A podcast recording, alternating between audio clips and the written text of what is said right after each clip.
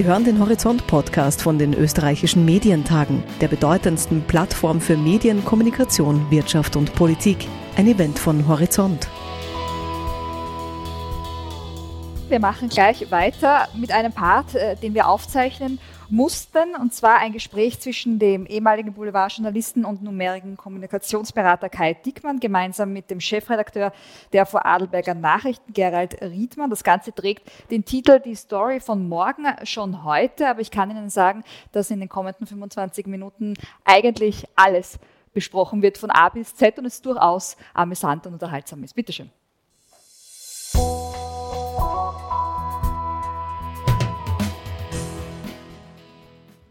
Lieber Herr Diekmann, kurz die Verprobung zum Anfang. Jetzt, da wir nicht physisch in Wien auf einer Bühne stehen, fällt es uns gegebenenfalls ein bisschen einfach, über die Wiener herzuziehen. Was hätten Sie denn derzeit in Berlin für Reaktionen, wenn Sie sagen, ich gehe jetzt nach Wien zum Vortrag? Also eine Reisewarnung, die ausgesprochen wird, ist ja eben im äh, wahrsten Sinne auch eine Warnung. Äh, das kann man immer umgehen. Da findet man immer Gründe, warum man nach Wien auch fahren könnte. Ähm, aber es ist nicht gewollt. Es ist auch äh, politisch nicht gewollt vor dem Hintergrund, dass eben eine erhöhte Ansteckungs- und Infektionsgefahr äh, äh besteht. Und deshalb wäre es mir einfach schwer gefallen, ähm, anschließend ähm, meinen Auftritt und mich, was ich sonst natürlich wahnsinnig gerne tue, weil ich mich immer wahnsinnig gut auf der Bühne finde, äh, in Wien zu feiern. Und ähm, insofern versuche ich mich schon an die Regeln zu halten, die im Zusammenhang äh, mit Covid gelten. Ähm, äh, wir hatten das Pech, dass wir einen Zweitwohnsitz an der Ostsee haben, äh, den wir auch bis zum 1. Äh, Mai nicht haben nutzen dürfen. Im Zweifelsfall hätte ich mich juristisch durchsetzen können und sagen können, wir haben den Anspruch darauf. Aber ich fand es auch am Ende eine ethische Frage. Ich habe in meinem Erstwohnsitz hier in Berlin andere medizinische Möglichkeiten oder auf jeden Fall Alternativen, anders als die äh, Menschen, die in Mecklenburg-Vorpommern auf der Insel Usedom äh, wohnen, die eh schon eine sehr eingeschränkte Infrastruktur haben. Und insofern bemühen wir uns äh, tatsächlich nicht zu gucken, wie können wir Regelungen umgehen, sondern wie können wir uns dran halten. Ansonsten wünsche ich mir natürlich privat, dass doch viele meiner Freunde im Wiener Tal des Todes doch irgendwie überleben werden. Mal gucken im Frühjahr, wie sich die Reihen dann gelichtet haben, wer noch übrig ist. Das war übrigens die schönste Schlussformulierung. Liebe Grüße ins Tal des Todes. Darauf. ähm, die Frage war ja durchaus auch egoistisch gemeint. Der Österreicher hört ja gern, wie sein Außenbild derzeit so ist. Äh, dazu muss man dann üblicherweise den Bildchefredakteur anrufen oder seinen Chefreporter. Fragen wir doch den ehemaligen, wie ist denn dieses äh, Österreicher-Bild derzeit äh, in Ihren Kreisen? Ähm, also zunächst einmal ähm, muss man ja sagen, ähm, äh, hier in Europa verbinden viele den Ausbruch äh, äh, von Corona natürlich mit Österreich. das, waren, das waren die Skigebiete, das waren die Skiferien. Also jeder der Freunde in Berlin und in Hamburg hat, dort gibt es diese Skiferien, kennt irgendjemanden, der auch betroffen ist. Es hat gedauert, aber dann haben die Österreicher ja sehr konsequent äh, reagiert. Und ich sage immer, wenn wir hier von Lockdown reden, dann wissen wir gar nicht, was ein wirklicher Lockdown ist. Dann haben wir äh, Italien nicht gesehen, dann haben wir Spanien nicht äh, erlebt, aber ähm, der eine oder andere hat mitbekommen, wie das bei Ihnen in Wien gewesen ist. Ich erinnere mich, äh, Videos auf Social Media gesehen zu haben, wie durch die Innenstadt von Wien, äh, und korrigieren Sie mich, wenn das falsch ist, äh, Polizeiwagen, Polizeiwannen gefahren sind und per Lautsprecher äh, die Leute aufgefordert haben, im Haus zu bleiben. Ähm, genauso gut äh, oder genauso hat es dann eine, finde ich, vernünftige Rückkehr, eine weitgehende Rückkehr äh, zur Normalität gegeben mit allen Einschränkungen, ähm, die dazugehören. Und insofern habe ich das Gefühl, ähm, dass in Österreich ähm, mit dem Virus ähm, sehr vernünftig umgegangen wird. Und wenn man sich ähm, sowohl die Zahlen bei Ihnen anguckt als auch bei uns ähm, in, in Deutschland, dann sind die ja ähnlich. Äh, will sagen, ähm, wir sind nicht so heimgesucht äh, wie am Anfang Italiener oder Spanier und uns äh, geht jetzt auch mit der zweiten Welle noch nicht so wie beispielsweise wieder den Spaniern äh, oder auch den ähm, Franzosen es ist schon eine ganz erhebliche Einschränkung. Also ich bin dann jetzt auch fast ein Jahr äh, nicht mehr in Österreich gewesen und wir alle wissen noch nicht, äh, was auf uns zukommt. Und natürlich ist es ungewohnt, wenn ähm, an der grünen Grenze zwischen Österreich und Deutschland auf einmal wieder lange Staus sich bilden, weil Menschen äh, kontrolliert und im Zweifelsfall äh, äh, Fieber gemessen und ein Abstrich gemacht wird. Und dann die nächste wichtige Verprobung zum Anfang hat das, wieso haben wir nicht so einen wie Sebastian Kurz Gefühl kürzlich gelitten? Äh, Entschuldigung, die Frage habe ich nicht äh, genau verstanden. Wer hat an einem Sebastian Kurz Gefühl gelitten oder nicht gelitten? Naja, wieso haben wir nicht so einen wie Sebastian Kurz? Das war ja oft diese CDU-Frage, die da mitschwirrte. Ach so. Hat er an Glanz ja. verloren, hätte man einfacher fragen können. Nein, ich glaube überhaupt nicht, er hat an Glanz verloren. Aber ähm, die, äh, äh, die Politik in Deutschland hat ja nicht unähnlich ähm, reagiert wie in, der, äh, wie in Österreich. Äh, Im Zusammenhang mit der Flüchtlingskrise ähm, hat äh, Sebastian äh, äh, Kurz Fakten geschaffen, hat Grenzen geschlossen. Äh, und äh, davon hat sich dann doch die deutsche Politik seinerzeit unterschieden.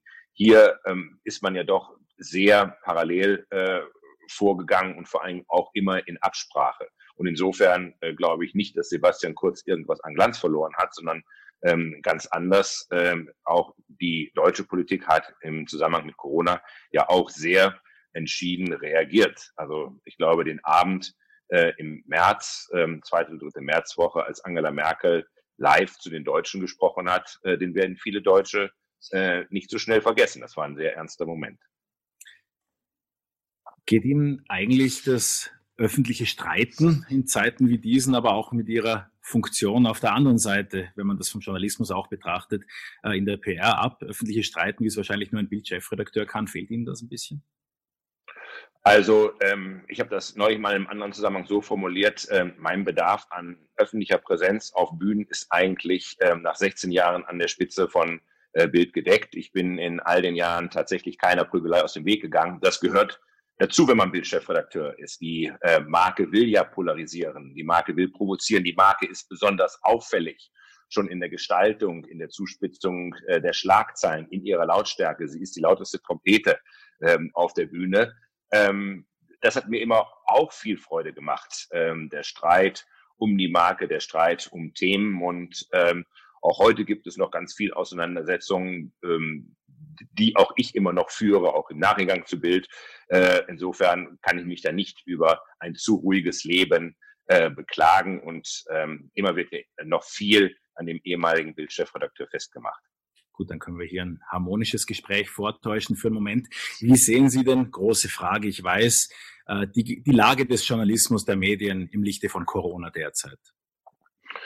Ja, ich glaube, die größte Herausforderung ähm, ist ähm, wie auch schon vorher nach der Disruption durch die Digitalisierung äh, die wirtschaftliche Herausforderung. Ähm, schlicht und ergreifend ähm, sind viele eben zu Hause geblieben, sind viele Verkaufsstellen, also für die physischen äh, Informationsrüge, also für Zeitungen und Zeitschriften überhaupt nicht in den Verkauf gekommen, sodass an dieser Stelle die verkaufte Auflage empfindlich gelitten hat, ähm, was aber mindestens genauso dramatisch, wenn nicht dramatischer war und ist, ist das äh, Fehlen von äh, bezahlter Werbung. Ähm, wenn Geschäfte geschlossen sind, ähm, wenn Menschen nicht nach draußen äh, gehen, dann macht es auch keinen besonderen Sinn, äh, Werbung zu schalten. Und wenn man sich dort die Einbuße anguckt, dann ist, sind viele Zeitungen und Zeitschrift ähm, ganz empfindlich getroffen worden. Da gilt übrigens auch für viele Zeitungen und Zeitschriften das, was für viele andere äh, Geschäftsmodelle gilt, die eigentlich nur noch von unserer falschen Demografie am Leben erhalten werden, weil es nämlich viele gibt von meiner Sorte, ich bin Jahrgang 64, ich sage mal, ich bin der meiste Deutsche, äh, und wir haben noch immer bestimmte analoge Gewohnheiten. Und solange wir diese analogen Gewohnheiten haben, das heißt zum Beispiel in ein Geschäft zu gehen und dort einzukaufen und das nicht a priori digital tun, solange äh, werden diese Geschäftsmodelle etwas äh, länger überleben. Die äh, äh, Corona-Krise hat an dieser Stelle wie ein Katalysator gewirkt äh, und hat einen ungeheuren Digitalisierungsschub gegeben. Und viele, die eben noch analog unterwegs waren und der Meinung waren, dies auch bis an ihr Lebensende zu sein,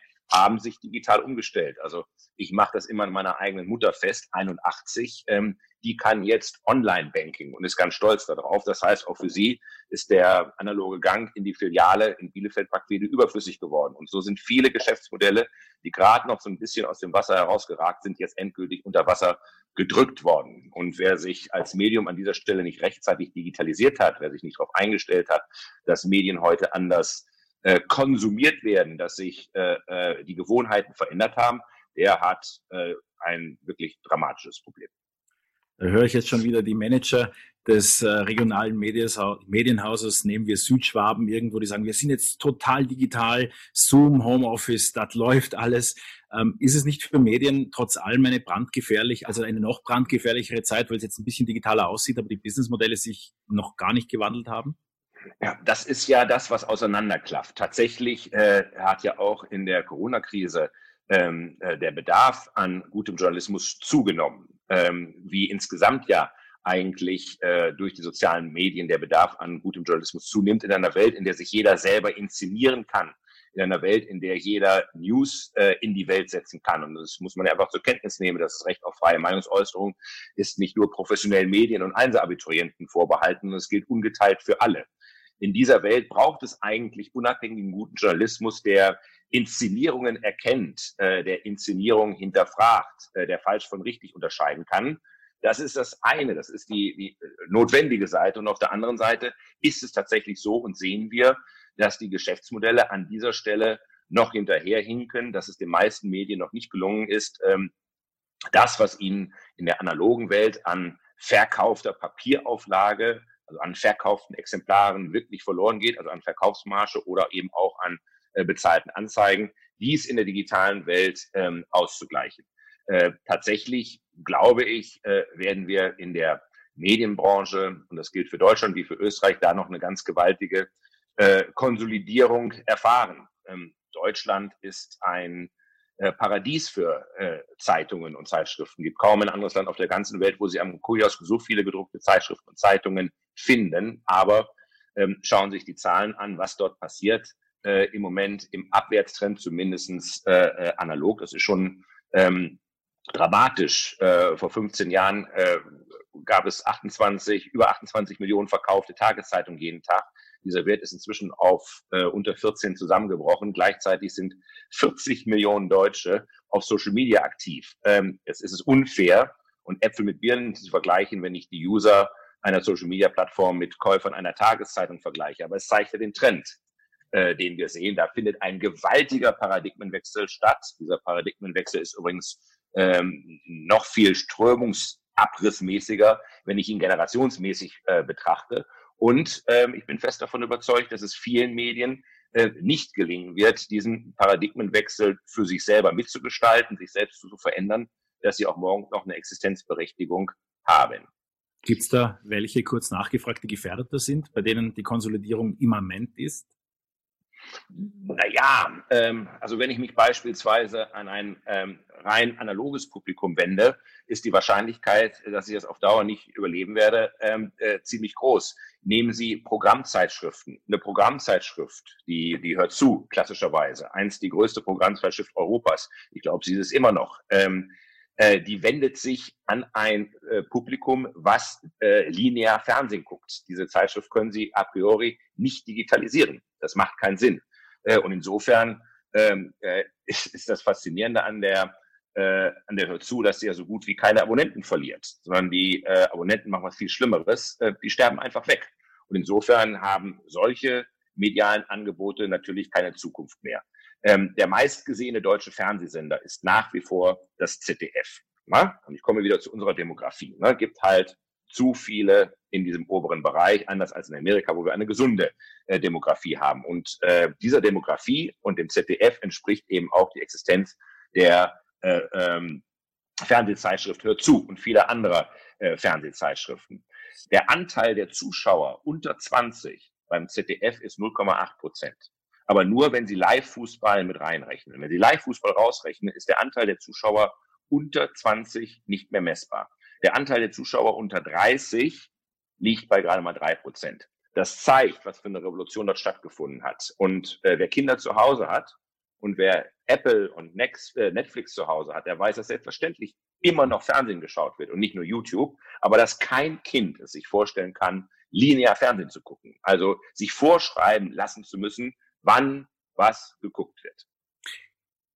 Eine Demografie, die auf Twitter ganz speziell getroffen wird, kommt mir jedenfalls vor in meiner Bubble, sind Journalisten. Lassen sich, äh, keck gefragt, Journalisten heute über Twitter leichter beeinflussen, als das noch vor Jahren mit althergebrachten Mitteln möglich war? Ich weiß nicht, ob sie sich leichter beeinflussen lassen, aber sie sind natürlich leichter zu erreichen. Also ich glaube, in Deutschland gibt es rund 44.000 Journalisten. Davon sind nach meiner Schätzung etwa 43.500 auf Twitter. Zunächst einmal gibt es ja auch einen schlicht und ergreifend äh, ganz einfachen ökonomischen Grund, äh, warum ich heute als Journalist auf Social-Media-Plattformen sein sollte. Ähm, Etat ist eben nicht mehr das, was eine Redaktion ausgibt, sondern da gibt es enge Restriktionen. Das heißt, ähm, es wird äh, ähm, in den seltensten Fällen gibt es noch Redaktionen, in denen es sich Kollegen leisten können, wochenlang an einem Thema zu arbeiten, was dann anschließend, ähm, weil das Blatt zu ist, in den Papierkorb äh, landet, so wie das früher selbstverständlich Arbeitsprinzip beispielsweise beim Stern oder beim Spiegel äh, gewesen ist. Äh, dazu kommt noch, dass der Output, der heute von Journalisten erwartet wird, ja ein ungleich anderer ist. Eben nicht nur einmal für irgendwann eine äh, Papierausgabe, sei es bei einer Tageszeitung jeden Abend, oder bei einem Magazin äh, einmal oder zweimal die Woche, sondern im Stundentakt werden auch für die Online-Angebote äh, entsprechende Geschichten erwartet. Und ähm, das hat einfach zur Folge, dass es natürlich für viele Journalisten Sinn macht, heute äh, in Social Media zu recherchieren. Und das sehen wir auch, also ganz einfach an den Zahlen. 85 Prozent der Themen, die heute äh, in den Mainstream-Medien irgendwann eine Rolle spielen, haben ihren Ursprung in Social Media und ähm, dort kommen sie her. Da gibt es natürlich jetzt auch andere Gründe, warum es als Absender äh, einfacher ist, über Social Media äh, Journalisten zu erreichen, als möglicherweise über Corporate Communications oder andere ähm, Kanäle. Also ähm, ein, ein, ein CEO, der seine, äh, ähm, seine Quartalszahlen, seine glänzenden, ähm, über Corporate Communications verbreitet, da gehen Journalisten meistens nur mit spitzen Fingern ran, weil es ist ja PR. Äh, äh, erläutert äh, der CEO seine glänzenden Quartalszahlen in einem Interview mit der FAZ, gehen die Kollegen vom Bild und Handelsblatt äh, äh, nur mit spitzen Fingern dran, weil sie müssten ja die Kollegen äh, der FAZ zitieren. Und da gibt es ja auch einen Wettbewerb untereinander. Äh, findet so etwas auf Social Media statt, ist es wie eine Veranstaltung, wie eine Veranstaltung, über die alle dann gleichberechtigt äh, berichten können. Und insofern macht es auch aus Sendersicht sehr viel Sinn, über Social Media Themen zu kommunizieren. Man ahnt schon, wie ein Beratungsgespräch bei Story Machine hierzu ablaufen würde. Welche personelle Infrastruktur ist denn für ein vernünftiges DAX-Unternehmen heute im Social-Media-Bereich empfehlenswert? Ähm, ich ziehe es mal andersrum auf, ähm, was so eigentlich eher die typische Situation ist, ähm, wenn Sie heute in ein durchschnittliches DAX-Unternehmen kommen. Die haben dann in ihrer Kommunikationsabteilung meistens zwischen 70 äh, und 120 Mitarbeitern und sind dann ganz stolz darauf, dass sie auch Social Media machen, nämlich die zwei dort hinten in der Ecke, die beiden Praktikanten halbtags. Ähm, auch das hat natürlich mit der Art und Weise zu tun, welche Generationen jetzt in Amt und Würden und welche Generationen verantwortlich sind und wie die medial sozialisiert worden sind. Äh, wir haben eben gelernt, äh, mit äh, äh, eine Zeitung zu dekodieren. Äh, keiner von uns käme auf die Idee, ähm, eine Zeitung von links oben nach rechts unten durchzulesen und äh, jeden Artikel zu lesen, sondern der durchschnittliche Zeitungsleser holt sich etwa zehn Prozent des Inhalts einer Zeitung zu sich, weil er eben sehr schnell dekodieren kann, was ist relevant, was ist spannend, was ist unterhaltend. Und diese Art der medialen Sozialisation geht uns in Fleisch und Blut über. Dann fällt es sehr schwer, sich äh, mit ganz anderen Medien anzufreunden, die natürlich von einer anderen Generation intuitiv bedient werden, beziehungsweise auch deren Bedeutung zu erkennen, wenn man sie nicht selber nutzt. Ähm, ich bin fest davon überzeugt, dass egal welchen Stakeholder ich als Unternehmen erreichen will, ich an Social Media überhaupt nicht mehr vorbeikomme. Ich habe Ihnen das ja eben beschrieben, dass wir die jüngeren Generationen nicht mehr über lineare Medien im Fernsehen äh, äh, erreichen, dass wir sie nicht mehr physisch in der Nähe eines Kirks antreffen und sie auch nicht gezielt eine Website eines klassischen Mediums aufsuchen, um sich zu informieren, sondern äh, die Generationen, die heute äh, medial groß werden, werden eben sozialisiert auf den Plattformen. Und dort lernen sie, dass sie nach einem, nach einem Inhalt nicht suchen müssen, sondern dass ihnen der Inhalt präsentiert wird. Das, was sie an Themen in ihrem Feed finden, das ist für sie relevant und wichtig. Bedeutet umgekehrt, dass das, was dort nicht auftaucht, für diese Generation eben auch nicht relevant ist. Und ähm, wir reden ja inzwischen nicht mehr über eine Nischengeneration, sondern die Millennials, das vergessen wir immer wieder, äh, sind ja keine Teenager mehr, die werden in diesem Jahr 40 Jahre alt. Das bedeutet, wenn Sie eine Organisation sind, eine Partei oder ein Unternehmen mit einem Produkt, einer Dienstleistung oder ganz, ganz, ganz wichtig, als künftiger Arbeitgeber in Frage kommen wollen und sind nicht in Social Media präsent, dann sind sie in der Lebenswirklichkeit dieser zwei Generationen quasi nicht existent. Und wenn Sie mal äh, sich mit, äh, mit Wirtschaftsführern unterhalten und fragen, was ist denn für euch die größte Bedrohung in der Zukunft oder was ist die größte Herausforderung, dann ist das nicht der Klimawandel, dann ist das nicht China, sondern es ist die Frage nach den richtigen Fachkräften. Und ich muss es immer wieder sagen, auch das natürlich ein Thema unserer falschen Demografie, weil sich heute jedes Unternehmen mit jedem anderen Unternehmen, die Deutsche Bank, mit Siemens, mit dem Klempner um die Ecke, um die richtigen jungen Leute prügelt, die morgen für sie arbeiten sollen. Und wenn ich dann in der Lebenswirklichkeit dieser jungen Leute nicht vorkomme, habe ich ein Problem. Sie warten ja in Interviews meiner Beobachtung nach gern auf den Zeitpunkt, an dem der Interviewer dann auf den berühmtesten ihrer Sätze verweist, nämlich dass der, der mit Bild im Fahrstuhl hinauffährt, auch im Fahrstuhl dann wieder mhm. runterfährt. Ich mag ja eine früher mir in München überlieferte Version äh, viel, viel lieber, nämlich dass Sie mal gesagt haben, wer den Hintern aus dem Fenster raushängt, der muss rechnen, dass es drauf regnet. Ähm, wie schnell sich der Wind auf Social Media dreht, hat ja auch Story Machine, haben ja auch Sie im Frühjahr oder im Frühsommer erlebt mit Veröffentlichungen rund um eine äh, Corona-Studie. Lernen Sie was aus diesem Heinsberg-Protokoll? Sind da Dinge passiert, die Sie heute anders machen würden? Ähm, nein, was wir äh, damals entschieden haben, ist, dass wir etwas tun, was wir sonst üblicherweise nicht tun, ähm, dass wir uns als Absender zu erkennen geben, weil uns das Thema am Herzen äh, äh gelegen ist. Üblicherweise verstehen wir uns ja als äh, Ghostwriter oder Social Media Ghost Poster, also als Dienstleister. Äh, wir treten hinter dem Partner, hinter dem Auftraggeber äh, zurück. Und es ist ja völlig legitim, dass ein CEO, dass ein Unternehmen, dass ein Politiker eben auch einen Ghostwriter hat, äh, der ihm beim Abfassen von Texten, von Reden maßgeblich unterstützt. Ähm, selbstverständlich hat Angela Merkel einen äh, Ghostwriter. Der stellt sich aber auch anschließend nicht auf die Bühne nach einem erfolgreichen Auftritt beispielsweise in Harvard und sagt, die Rede gestern, äh, die ist von mir. Im Fall von Heinsberg haben wir das für so wichtig gehalten, dass wir uns als Absender äh, zu erkennen gegeben haben äh, und schlicht und ergreifend nichts anderes gemacht haben, als die, äh, äh, die Arbeit um das Team von Professor Henrik Streeck zu dokumentieren.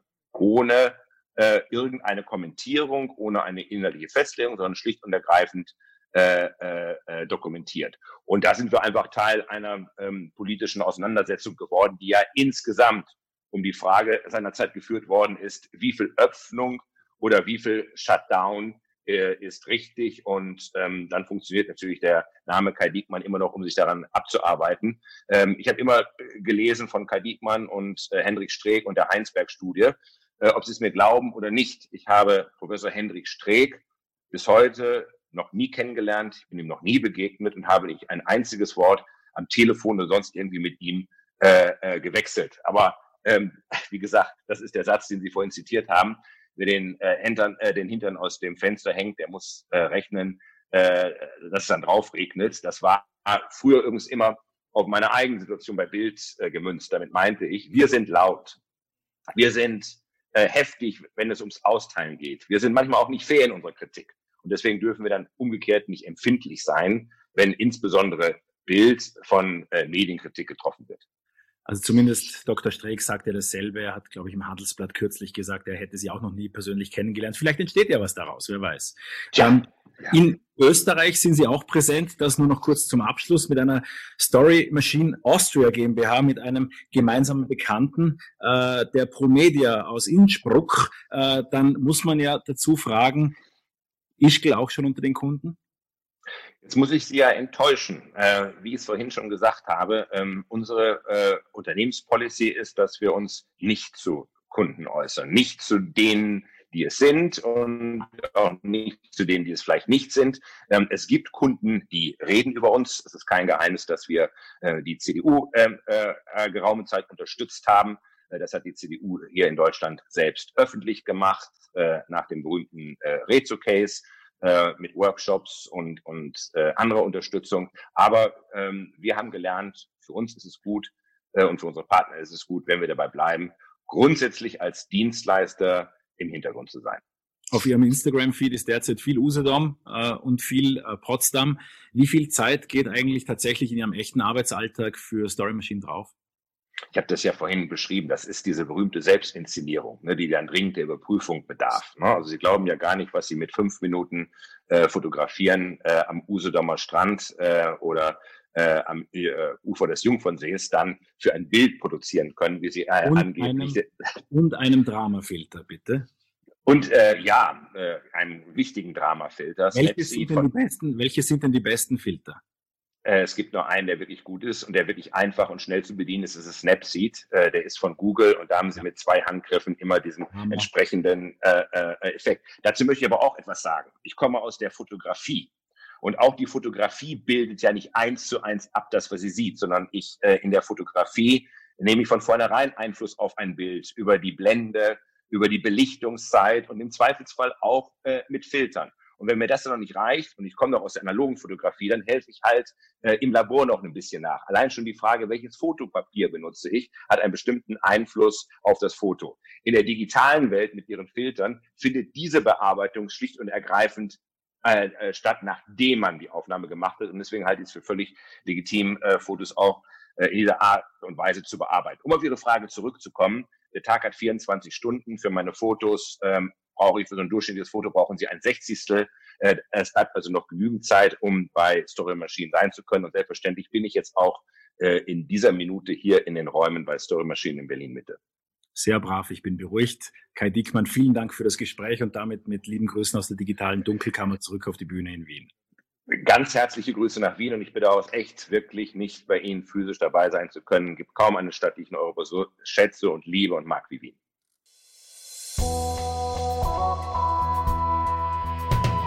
Weitere Talks und Diskussionen von den österreichischen Medientagen hören Sie in diesem Podcast-Channel. Videos von den Programm-Highlights können Sie jederzeit online nachsehen unter www.horizont.at slash OEMT 2020.